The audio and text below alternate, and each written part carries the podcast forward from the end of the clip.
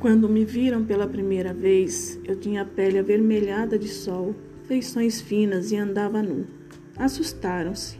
Também me assustei com aquele povo branco e coberto de panos. Tentaram me escravizar, fugi mata dentro.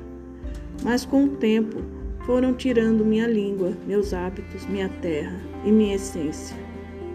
Mas fomos nos entendendo e tivemos filhos. Depois de algum tempo, chegou outro povo de pele preta, olhos negros, fortes e imponentes, mas escravos.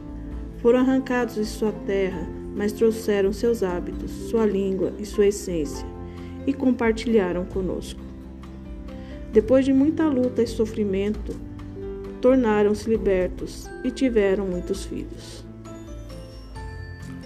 Com esperança de uma vida melhor, chegou outro povo, de pele branca e fala cantada, que também trouxeram sua língua, seus hábitos e sua essência. E nossos filhos tiveram filhos. E outros povos vieram e trouxeram seus hábitos, e tiveram filhos com nossos filhos e nossos netos.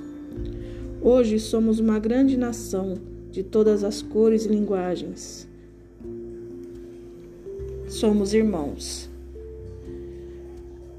E o que nos define não é a cor de nossa pele, nem a nossa raça de origem. O que nos define é a nossa miscigenação e o fato de sermos fruto dessa pátria única. Somos brasileiros.